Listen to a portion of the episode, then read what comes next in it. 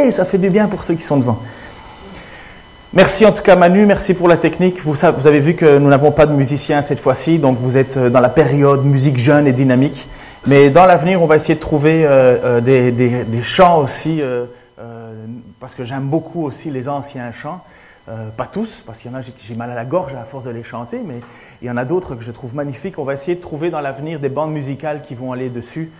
ou sinon, on demande à Philippe Michaud de commencer à jouer au violon. Je pense qu'il va pouvoir y arriver. Est-ce que vous savez qu'on est dans la série d'évangiles de Jean? Oui. Donc vous vous souvenez absolument de ce quoi on a parlé la semaine passée. J'ai fait un verset. Hein?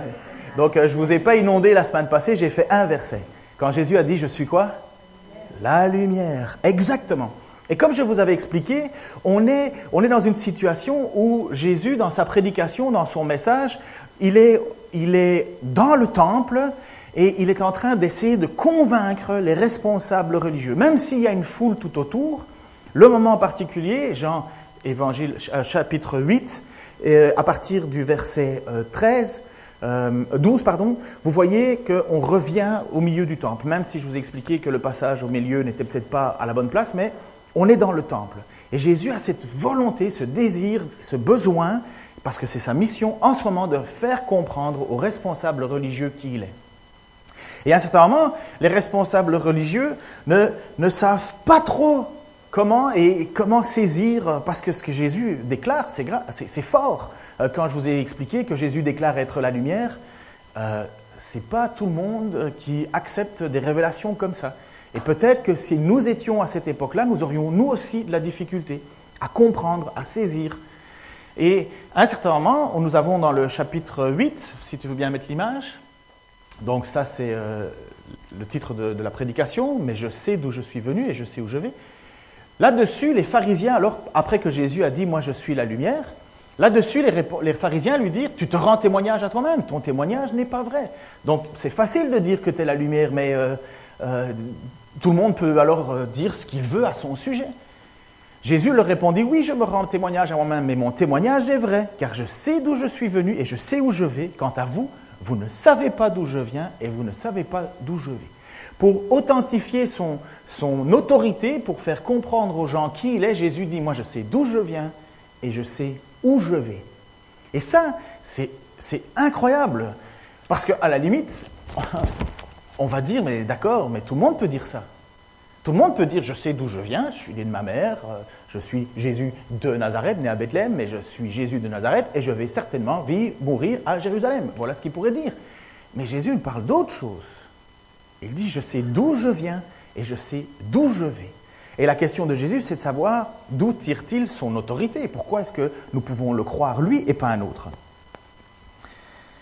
On va faire notre petite enquête nous-mêmes, à savoir alors, ok, mais qu'est-ce que ça veut dire d'où je viens et où je vais. Et c'est un thème excessivement important dans l'évangile de Jean. Vous allez voir, c'est récurrent si vous allez prendre le temps de le lire, mais nous avions déjà parlé de ça au, verset, euh, au chapitre 3, versets 11 à 13. Jésus a fait cette même remarque, il a dit, en vérité, en vérité, je, vous le, je te le dis, nous disons ce que nous savons et nous rendons témoignage de ce que nous avons vu, et vous ne recevez pas notre témoignage. Si vous ne croyez pas quand je vous ai parlé des choses terrestre. Pardon, comment croirez-vous quand je vous parlerai des choses célestes? Personne n'est monté au ciel si ce n'est celui qui est descendu du ciel, le Fils de l'homme qui est dans le ciel. Ça, c'était la discussion avec Nicodème. Vous savez, Nicodème, cet homme qui est venu poser la question en disant de soir, Rabbi, euh, que faut-il faire pour avoir la vie éternelle? Et Jésus lui dit, mais toi tu es, euh, il faut que tu naisses de nouveau. Et alors il dit, mais comment est-ce que je fais? Je rentre dans le ventre de ma mère et je ressors. Il dit, mais enfin, tu es, tu es, tu es enseignant en Israël et tu ne sais pas ces choses-là, qu'il faut naître de nouveau. Et ça faisait, ça faisait un rappel à Ézéchiel qui disait que euh, les os séchés, il va, les, il va les, les, rebâtir, il va redonner une vie. Et il parlait à un certain moment de, tu verras quand Jésus, quand le Fils de l'homme sera mis euh, comme le, serpent avait été élevé pardon, dans, le, dans le désert, de la même façon, le Fils de l'homme va être élevé. Et car Dieu a tant aimé le monde, et ça vous connaissez le passage, que quiconque croit en lui ne, euh, ah, ne périsse pas, mais ait la vie en son nom. Et voilà que vous voyez que dans ce passage-là, Jésus déclare clairement, directement à, à Nicodème, mais personne n'est monté au ciel, si ce n'est celui qui est descendu, le Fils de l'homme. c'est ce thème de moi je sais d'où je viens et je sais où je vais. Donc vous voyez, c'est déjà présent. Si vous y venez et si vous venez, parce que merci pour l'invitation, prochaine fois tu feras la même invitation mais avec plus de joie pour l'Épître aux Hébreux, le cours euh, qu'on donne ici à l'étude biblique. Si vous revenez, vous pouvez prendre en marche. Hein. On a juste fait euh, un cours. Dans l'Épître aux Hébreux, si on devait résumer quel est l'objectif de l'Épître aux Hébreux, c'est où est Jésus maintenant? Le thème de l'Épître aux Hébreux, c'est véritablement Jésus, il est où maintenant? Il fait quoi maintenant? Donc c'est l'idée que Jésus est monté au ciel. Et lorsque vous allez lire l'Épître aux Hébreux et passer à travers juste les premiers chapitres, les 14 premiers versets, vous allez découvrir qui est Jésus dans les cieux. Et à un certain moment, dans l'Épître aux Hébreux, chapitre 1, versets 2 et 3, donc c'est facile, Hébreux 1, 2, 3, voici ce qu'il dit. Dans ces derniers temps, euh, Dieu nous a parlé par le Fils qu'il a établi héritier de toutes choses par lequel il a aussi créé le monde, qui étant le reflet de sa gloire et l'empreinte de sa personne, et soutenant toutes choses par sa parole, a fait la purification des péchés, s'est assis à la droite de la majesté divine dans les lieux très hauts. Lorsqu'on lit ce passage-là, on, se pose la question, et on est en droit de se poser la question, premièrement, on voit que le Fils est l'héritier il est l'héritier et il reçoit tout du Père. Et nous voyons en même temps encore quelque chose d'autre, quelque chose de plus étonnant, c'est que, à la fois être héritier, nous voyons dans le texte que c'est le Fils qui a créé le monde. Vous le voyez, c'est écrit. Par lequel il a aussi créé le monde. Et en même temps, c'est lui qui soutient toute chose, le Fils. Alors, de vous à moi, la première question qu'on se pose et qu'on aurait le droit de s'étonner, c'est de se dire, mais c'est quand même Dieu qui a créé le monde. Ce n'est pas le Fils qui a créé le monde. Dans notre théologie euh, rudimentaire, on va dire, mais non, c'est Dieu qui a créé le monde. Sauf que quand on s'intéresse un petit peu plus au texte biblique, on se rend compte que non, le Fils est présent dans cette création. Plus que ça, Dieu a utilisé le Fils pour créer le monde. À votre tête ébahie, je me dis, il faut que j'aille un peu plus loin. Alors, est-ce que Jésus a un commencement? Parce que c'est ça la question. Si Jésus est l'héritier, si Jésus est l'héritier, ça veut dire qu'il est le Fils. S'il est le Fils, ça veut dire qu'il a un commencement. Mais ça, ça ne marche pas. Il n'y a pas de commencement en Jésus. Philippiens nous parle de ça. Si tu veux mettre l'image, existant en forme de Dieu, il n'a pas regardé son égalité avec Dieu comme une proie à arracher, mais il s'est dépouillé lui-même en prenant une forme de serviteur, en devenant semblable aux hommes, et il l'a verru comme un vrai homme. Ça, c'est ce qu'on se dit. Est-ce que, est-ce qu'il est né? Est-ce que Jésus a un commencement? Est-ce que, est que Jésus a un, point de départ? Alors que nous voyons qu'en en fait, il est existant en forme de Dieu. Les pharisiens à l'époque, et voilà pourquoi je, je vous parle de tout ça, parce que les pharisiens à l'époque ne comprenaient pas qui était devant eux. Vous allez voir la question qu'ils vont poser après. Dans l'Épître aux Colossiens, il est dit Car en lui ont été créées toutes choses qui sont dans les cieux et sur la terre, les visibles et les invisibles, trône, dignité, domination, autorité. Tout a été créé par lui et pour lui. Il est avant toute chose et toute chose subsiste en lui. Là, on parle de Jésus-Christ. Car en lui, en Christ, ont été créées toutes choses, dans les cieux et sur la terre. Donc, Jésus est Dieu. Ou, est-ce que Jésus est juste le Fils de Dieu? Est-ce que Jésus est juste un prophète de Dieu? Est-ce que Jésus est juste un prophète, ça veut dire porte-parole? Ou est-ce qu'il est plus? Là, en lisant cela, on se dit, mais bon, ok, Jésus est le créateur de toutes choses. Il n'y a rien qui existe en dehors de lui, c'est ce qui est dit. Il dit, euh, euh, il a créé toutes les choses qui sont dans les cieux, les visibles, les invisibles, trône, dignité, domination, autorité. En fait, ce petit passage-là veut dire tout. Tout a été créé par lui et pour lui, il est avant toute chose et toute chose subsiste en lui. Donc, selon ce passage-là, Christ n'a pas de commencement. Il ne peut pas être l'héritier. L'héritier, l'héritier c'est quoi le principe d'un héritier? Un héritier, c'est quelqu'un qui reçoit quelque chose après la mort d'une autre. Mais c'est surprenant. Et vous comprenez pourquoi? Est-ce que les pharisiens à l'époque, ces responsables religieux, n'arrivaient pas à saisir? Ce n'était pas saisissable vraiment. Qui est Jésus? Qui est-il? Revenons à la Genèse, parce qu'en lisant un petit peu ces passages, je peux comprendre votre étonnement. Euh, revenons à la Genèse. Et comment fonctionne le texte de la Genèse? J'ai pris des, des passages, des morceaux choisis. Au commencement, Dieu créa les cieux et la terre. Dieu dit que la lumière soit. Dieu dit qu'il y ait une étendue entre les eaux. Dieu dit que les eaux euh, qui soient au-dessus du ciel se rassemblent en un seul lieu et que le sec apparaisse. Dieu dit qu'il y ait des luminaires dans les étendues du ciel pour séparer le jour avec la nuit. Dieu dit que les eaux produisent en abondance des animaux vivants et que des oiseaux volent sur la terre. Je peux continuer Dieu dit que la terre produise des animaux vivants selon leur espèce, du bétail, des reptiles, des animaux terrestres selon leur espèce. Puis Dieu dit Faisons l'homme à notre image, selon notre ressemblance, en lui. Euh, en lui ont été créées toutes choses qui sont dans les cieux et sur la terre, les visibles, les invisibles, les trônes, d'unité, domination. Tiens, il me semble que j'ai. Euh, ça, c'est Colossiens. Dieu dit, Dieu dit, Dieu dit. Ça, c'est lorsque vous ouvrez votre Bible et que vous lisez dans le passage de Genèse, le premier passage, Dieu dit, Dieu dit. On est là? Je ne vous ai pas perdu encore? Ça va Vous comprenez? Si vous avez une difficulté, vous me voyez après la récré, ok? Donc, prenons maintenant Jean chapitre 1. Qu'est-ce que le texte nous dit? Je prends des versets choisis, hein, de nouveau, donc de 1, chapitre 1, 1 à 5, 14 et 18. Au commencement était la parole, et la parole était avec Dieu, et la parole était Dieu. Elle était au commencement avec Dieu. Toutes choses ont été faites par elle. Rien de ce qui n'a été fait n'a été fait sans elle. En elle était la vie, et la vie était la lumière des hommes. La lumière, lui, dans les ténèbres, et les ténèbres n'en ont point reçu. Verset 14.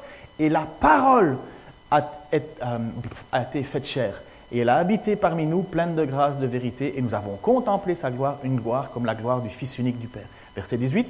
Personne n'a jamais vu Dieu, le Fils unique qui est dans le sein du Père est celui qui l'a fait connaître. Reviens une image avant, s'il te plaît. Dieu dit, Dieu dit, comment est-ce que Dieu a créé le monde?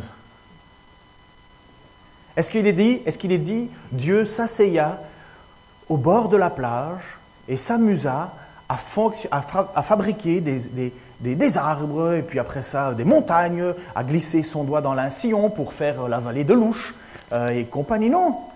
Le texte nous rappelle simplement une chose. Dieu dit. Qu'est-ce qu'il y a Qu'est-ce qui a agi?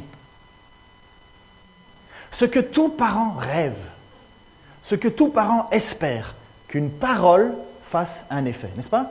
Range ta chambre, va te laver, brosse tes dents, ne mange pas des bonbons. Nous espérons avoir que notre parole puisse faire quelque chose. Et le texte de la Genèse nous dit en réalité que Dieu dit et les choses se créent. Et dans Jean, on remet l'image suivante, Jean nous rappelle qu'au commencement était la parole, et cette parole, elle était avec Dieu, mais en même temps, cette parole est Dieu. Qui est la parole? Il ne faut surtout pas le dire. Hein? Qui est la parole? Il y a un peu de conviction là. Hein, c'est Jésus. La parole, c'est Jésus. Mais la parole, c'est Dieu. Oui, mais la parole était avec Dieu, n'est-ce pas? Alors, est-ce qu'elle est Dieu ou est-ce qu'elle est avec Dieu? Si elle est avec Dieu, ça veut dire qu'elle n'est pas Dieu, mais si, elle est, si cette parole est Dieu, et c'est ça toute l'ambiguïté, enfin ambiguïté, ou toute la, complexité de comprendre qui est Jésus. Et mettez-vous à la place des chefs religieux. Quand Jésus vient et qu'il est devant eux, ils sont là et ils sont complètement perplexes. Et il va leur dire à un certain moment, Jésus, parce que Jésus sait qui il est. Il sait qu'il est Dieu, mais qu'il était avec Dieu. Il sait d'où il vient et il sait où il va. Jésus était avec Dieu. Il est cette parole qui a commencé, qui a construit. Il est toute autorité. Celui qui dit, personne n'a jamais vu Dieu. Le Fils unique qui est dans le sein du Père est celui qui l'a fait connaître. À un certain moment, Jésus va dire à d'autres, celui qui m'a vu a vu le Père. Et on va revenir à ça. Mais pour le moment, mettez-vous à la place de ces chefs religieux qui, eux, ne comprennent pas trop. Et Jésus va utiliser la façon dont ils ont parlé. Tu te rends témoignage à toi-même. Tu te rends témoignage à toi-même. C'est facile. L'image suivante, s'il te plaît. Jésus leur dit, il est écrit dans votre loi que le témoignage de deux hommes est vrai. Je rends témoignage de moi-même et le Père qui m'a envoyé rend témoignage de moi. Ils lui dirent donc, mais où est ton Père? Et Jésus répondit, vous ne connaissez ni moi, ni mon Père. Si vous me connaissiez, vous connaîtriez aussi mon Père. C'est toute une réponse. Hein vous ne connaissez ni moi, ni mon Père. Parce que si vous me connaissiez, moi Jésus, vous connaîtriez aussi mon Père. Pourquoi? Parce que Jésus est dans le Père et le Père est dans Jésus. C'est, un blasphème pour les chefs religieux à l'époque. Parce que quelque part, Jésus se prend pour Dieu. C'est ce qu'il est. Mais pour les pharisiens de l'époque, c'était un blasphème. Et à un certain moment, ils, vont lui, ils lui ont posé la question, mais pour qui te prends-tu? Mais Jésus, il sait très bien d'où il vient. Il sait très bien qu'au commencement était la parole. C'est lui la parole. Au commencement, il était avec Dieu et il était Dieu. Il sait très bien qui il est. Il sait très bien d'où il vient. Il sait très bien que le Père lui rend témoignage et lui-même se rend témoignage. Donc, en fait, il est en train de dire à ses chefs religieux, vous n'avez pas plus crédible comme témoignage. Et même selon votre loi, je suis en parfait accord parce que je me rends témoignage, mais le Père me rend témoignage. Est-ce que vous saisissez un petit peu à qui on a affaire quand on parle de Jésus? C'est pas c'est pas juste un monsieur simple qui vient, qui dit des bonnes paroles, qui parle de Dieu, qui a été bercé dans les bras de Dieu.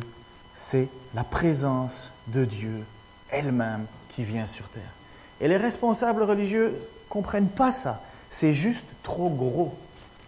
Est-ce que vous avez déjà mangé, ça peut-être vous, vous êtes déjà arrivé, est-ce que vous avez déjà mangé un morceau de viande trop gros? Et vous le sentez, là, ça passe difficilement, vous avez mâchouillé un petit peu, mais vous le sentez descendre et c'est dur. En général, on prend un petit coup à côté de ça pour essayer de faire descendre le tout, mais vous sentez le truc. Eh bien, imaginez que pour les responsables de l'époque, c'est un super gros morceau, sans eau. Une galette de pain sans levain. C'est trop. C'est trop pour eux. Ils ne peuvent pas saisir. Jésus est en réalité, comme l'a dit Hébreu, le pitre aux Hébreux, et que vous pouvez continuer à lire aussi, il est Dieu. Jésus va déclarer que celui qu'il a vu a vu le Père. Pour nous, c'est assez compliqué, hein, il faut reconnaître, c'est assez compliqué. Parce qu'à certains moments, Jésus prie le Père. Quand il est au jardin de Gethsemane et qu'il dit, il dit à un certain moment, euh, Seigneur, éloigne de moi cette coupe amère. Alors on pourrait se dire, mais est-ce que Jésus se parle à lui-même? Est-ce que est-ce qu'il parle, à Dieu ou est-ce qu'il parle à moi? Et il y a des moments où on n'arrive pas trop à saisir qui est Jésus. Et quand Jésus marche sur l'eau, c'est Dieu. Quand il, quand il, il, ressuscite quelqu'un, c'est Dieu. Et nous sommes là un petit peu perplexes face à tout ce qu'il fait. Jésus va dire en chapitre 5, versets 22-23, Jésus euh, répondit à ses reproches en leur disant, Vraiment je vous l'assure, le Fils ne peut rien faire de sa propre initiative. Il agit seulement d'après ce qu'il voit faire au Père. Tout ce que fait le Père, le, fait, le Fils le fait également, car le Père aime le Fils et lui montre tout ce qu'il fait. Il lui donnera même le pouvoir d'accomplir des œuvres plus grandes que toutes celles que vous avez vues jusqu'à présent, et vous en serez stupéfaits. Et Jésus a fait des œuvres qui ont stupéfait les gens. En effet, comme le Père relève les morts et leur rend la vie, ainsi le Fils de Dieu donne la vie à qui il veut. De plus, ce n'est pas le Père qui prononce le jugement sur les hommes. Il a remis tout jugement au Fils, afin que tous les hommes honorent le Fils au même titre que le Père. Ne pas honorer le Fils, c'est ne pas honorer le Père qui l'a envoyé. Peut-être vous avez cette chose qui vous, vient à l'esprit quand vous priez. Moi, il y a des moments où je ne sais plus par qui ou par quel nom je dois prier. Alors je dis, est-ce que je prie au nom de Jésus ou est-ce que je prie le Père? Est-ce que je dis Dieu ou est-ce que je dis Jésus? Et à un certain moment, je confonds un peu. Mais Jésus est le Père. Si nous honorons Jésus, nous honorons le Père. Si nous n'acceptons pas le Père, nous, ne pouvons pas accepter Jésus. Celui qui m'a vu a vu le Père. Si vous me rejetez, vous rejetez le Père. Donc quand on prie, et quand je prie, peu importe que ce soit au nom de Dieu ou au nom de Jésus, c'est la même chose. Mais quant à ceux qui n'acceptent pas Jésus, et c'est ce que les pharisiens posaient la question à un certain moment, parce qu'ils ne comprenaient pas trop cette idée de, de mais qui est le Père et d'où tu viens, et il lui pose cette question. Jean 8, 19. Mais où est-il ton Père? Ça, c'est les pharisiens qui sont là parce que Jésus dit Je me rends témoignage et mon Père, et lui, il dit Oui, mais ok, mais montre-le nous ton Père. Parce que pour eux, pour ces responsables, ils cherchent simplement les, créateurs euh. Ils cherchent un père, une mère, classique. Ils cherchent ça. Il est où ton papa? Arrête de délirer là avec tes je suis dans le Père et le Père est en moi. Il est où ton papa? Va chercher ton papa. Ça, c'est un peu la tête, l'expression des responsables religieux. Ils comprennent absolument pas le côté céleste. Ils comprennent pas de ce qui se passe en haut. Eux, ils veulent juste de dire oui, mais va chercher ton père et ta mère, parce que là, tu. C'est exactement la même chose qu'ils ont fait avec l'aveugle. Vous vous souvenez? Ça va être le passage suivant dans les prochaines études, où, où l'homme dit j'ai été guéri, j'ai été sauvé, mais va donc chercher ton père et ta mère. Parce qu'on veut être certain. Eh bien, c'est la même chose qu'ils font avec Jésus. Oui, mais ok, mais il est où ton Père? Et Jésus leur dit, je suis dans le Père et le Père est en moi. Pour les responsables religieux, ils cherchent juste un Père humain. Jésus ne peut pas leur donner. Jésus leur dit qu'il est le Père. Jésus dit pour défendre son autorité, et il parle juste alors deux versets plus loin, chapitre 8, verset 21, Jésus leur dit encore, je vais m'en aller, et vous me chercherez, mais vous mourrez dans votre péché, vous ne, pouvez, vous ne pouvez pas aller où je vais. Et verset 23, vous, leur dit-il, vous êtes d'ici-bas, mais moi je suis d'en haut. Vous appartenez à ce monde, et moi je ne lui appartiens pas. Voilà la façon dont Jésus répond aux responsables religieux. Ça va, je ne vous ai pas trop perdu là jusqu'à présent? Parce que je sais que c'est un petit peu plus lourd. Hein. Je vous assure que le passage, si vous, voulez, si vous voulez un tout petit peu faire chauffer le bol, vous lisez chapitre 8 au complet et d'un coup. Puis à un certain moment, vous essayez, vous avez un peu le tournis parce que vous dites, mais, mais, mais qui est finalement Jésus et comment est-ce que les responsables le comprennent? Alors j'ai essayé de mâcher ça le plus possible pour que ça soit très clair. Et ce n'est pas évident. Enfin, c'est pas évident, c'est évident. Le Saint-Esprit nous donne la possibilité de comprendre cela. Mais, mais j'essaie de vous faire comprendre la tension qu'il y a avec ces, ces chefs religieux et qui est Jésus. Parce que vous allez voir, ça va tout changer. Dans quelques minutes, tout va changer en fonction de cela. donc Jésus leur dit, vous êtes d'ici-bas, moi je suis d'en haut. Il leur dit au verset 21, je m'en vais, mais vous ne pouvez pas aller où je vais.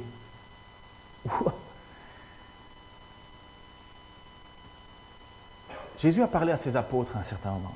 Il va le parler dans Jean chapitre 14, 11 1 à 11. Il va parler à ses disciples, les apôtres, les douze qui étaient là. Et il va leur dire ceci, que votre cœur ne se trouble point. Croyez en Dieu et croyez en moi. Il y a plusieurs demeures dans la maison de mon Père. Et nous avions euh, Geoffrey qui avait prêché là-dessus. Si cela n'était pas, je vous l'aurais dit, je vais vous préparer une place. Et lorsque je m'en serai allé, et que je vous aurai préparé une place, je reviendrai et je vous prendrai avec moi, afin que là où je suis, vous soyez aussi. Vous savez où je vais et vous en savez le chemin. Image suivante. Notre fameux Thomas, qu'est-ce qu'il a dit Thomas? Qui connaît la grande phrase de Thomas? Allez, lancez-vous, monsieur Michaud. Qu'a dit Thomas? Ne l'appelez pas madame Michaud, hein. c'est monsieur Michaud. Il a dit, Thomas, qu'est-ce qu'il a dit?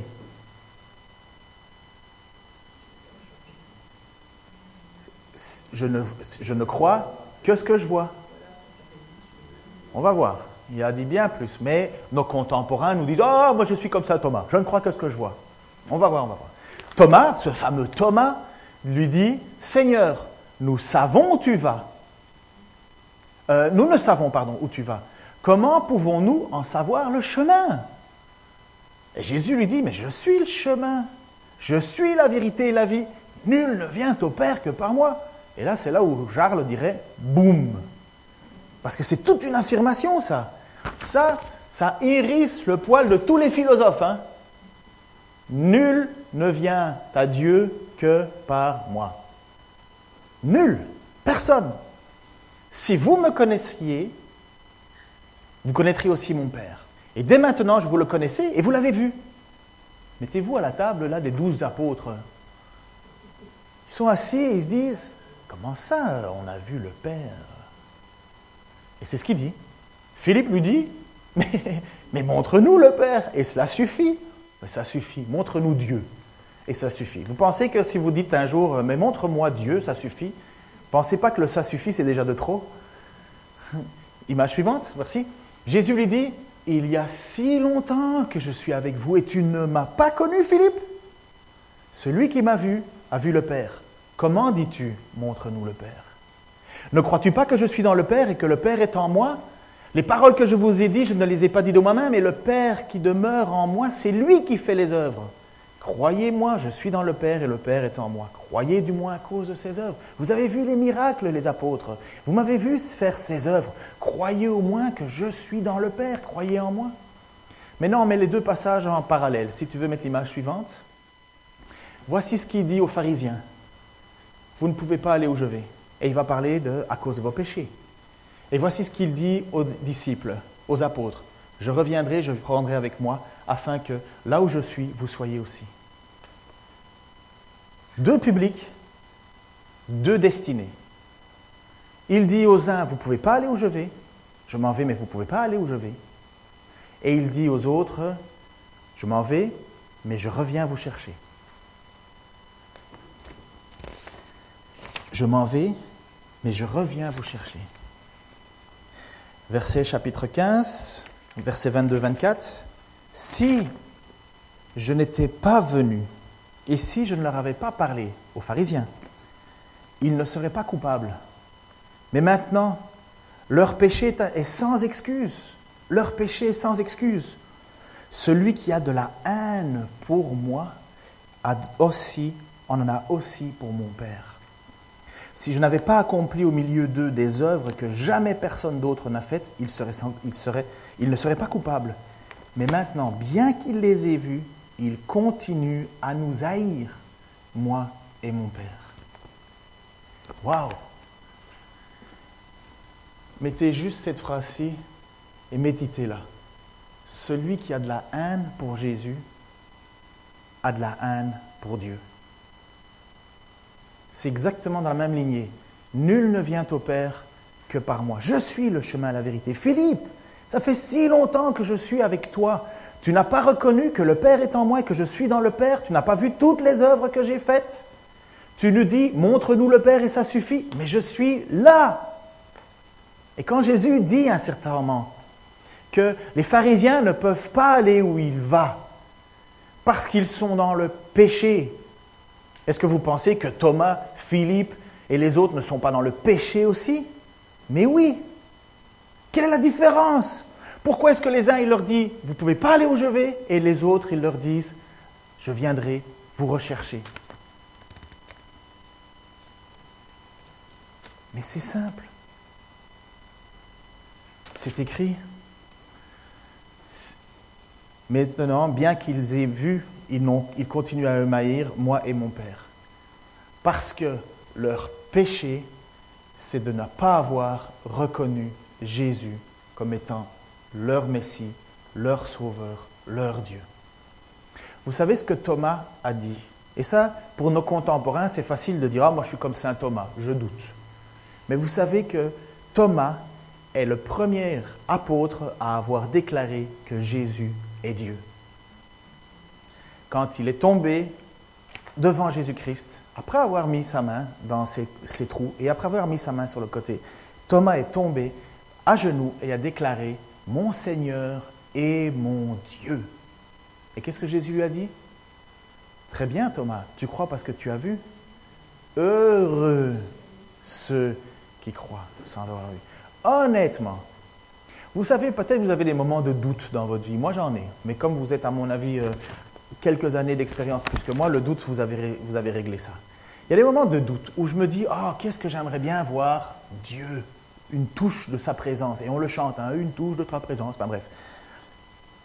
Mais je me dis que si Dieu me répondait, je me sentirais bien petit, bien triste, après ça en disant, mais comment est-ce que j'ai fait pour douter? Pourquoi Seigneur j'ai douté? Pourquoi il aurait fallu que tu me montres une preuve de plus pour qu'on voit confiance en toi? Pourquoi j'ai fait cette, bêtise? Parce qu'on on se reprocherait. Parce que Jésus a déclaré à Thomas, et moi je pense que Thomas, quand il tombe à genoux, il ne tombe pas de joie, il tombe de tristesse. Parce qu'il se rend compte qu'il a mis en doute son Seigneur et son Sauveur. Et c'est là où Jésus dit, mais tu sais Thomas, tu crois parce que tu as vu. C'est bien, tu crois, mais tu n'es pas heureux. Heureux celui qui croit sans avoir vu. L'apôtre Jean, puisque c'est l'apôtre Jean qui a écrit l'évangile de Jean, il va certainement être déplacé, jeté en exil, et il va être envoyé sur l'île, une île de Patmos. Aujourd'hui, l'île de Patmos, c'est une île de vacances, c'est bien, il y a du soleil, c'est chez les Grecs, avec tout ce qui se passe comme déficit, la vie est moins chère, tout le monde voudrait aller là-bas. Mais à l'époque, Patmos, ce n'était pas du tout euh, le bonheur. C'était une île rocailleuse, sec, c'était un lieu d'exil. On envoyait les gens punis là-bas. Et sur cette île de Patmos, il a écrit plusieurs autres livres. Il a écrit 1, 2 et 3 Jean, ce sont des lettres, des lettres qu'il a adressées à des églises. Il a écrit, euh, on pense qu'il a écrit sur l'île de Patmos euh, aussi l'Apocalypse, le mot révélation est peut-être mieux. Et dans une de ses lettres, il va parler aux églises. Il va écrire aux églises. Et en écrivant aux églises, il va leur dire quelque chose d'essentiel. Et qui est pour la plupart d'entre nous cette vérité. Celui qui croit au Fils de Dieu possède ce témoignage en lui-même. Celui qui ne croit pas euh, Dieu fait de lui un menteur puisqu'il ne croit pas le témoignage que Dieu rend à son Fils. Et qu'affirme ce témoignage? Il dit que Dieu nous a donné la vie éternelle et que cette vie est en son Fils. Celui qui a le Fils a la vie. Celui qui n'a pas le Fils n'a pas la vie. Je vous écris cela pour que vous sachiez que vous avez la vie éternelle, vous qui croyez au Fils de Dieu. Nous avons, simplement parce que nous avons placé notre foi en Jésus, parce que nous croyons que Jésus est le Messie, le Fils de Dieu, simplement parce que nous croyons cela, nous avons la vie. Et quand Jésus reviendra, il viendra nous chercher pour être avec lui. Alors, vous comprenez que c'est excessivement important de savoir qui est Jésus. On peut faire toute la théologie du monde que vous voulez. On peut essayer de se rassurer avec des versets et des tatouages et de tout ce que vous voulez, des fonds d'écran et des trucs sur votre frigo et des, et des calendriers et tout ce que vous voulez. Mais le plus important, l'essentiel, le fondamental, l'absolu, c'est que vous sachiez qui est Jésus et que vous y croyez. Qui est le plus important dans ta vie aujourd'hui? Si ce n'est pas Jésus, c'est quelqu'un d'autre. Si Jésus n'est pas tout pour toi, c'est qu'il n'est rien pour toi. C'est dur d'entendre ça, mais c'est la réalité.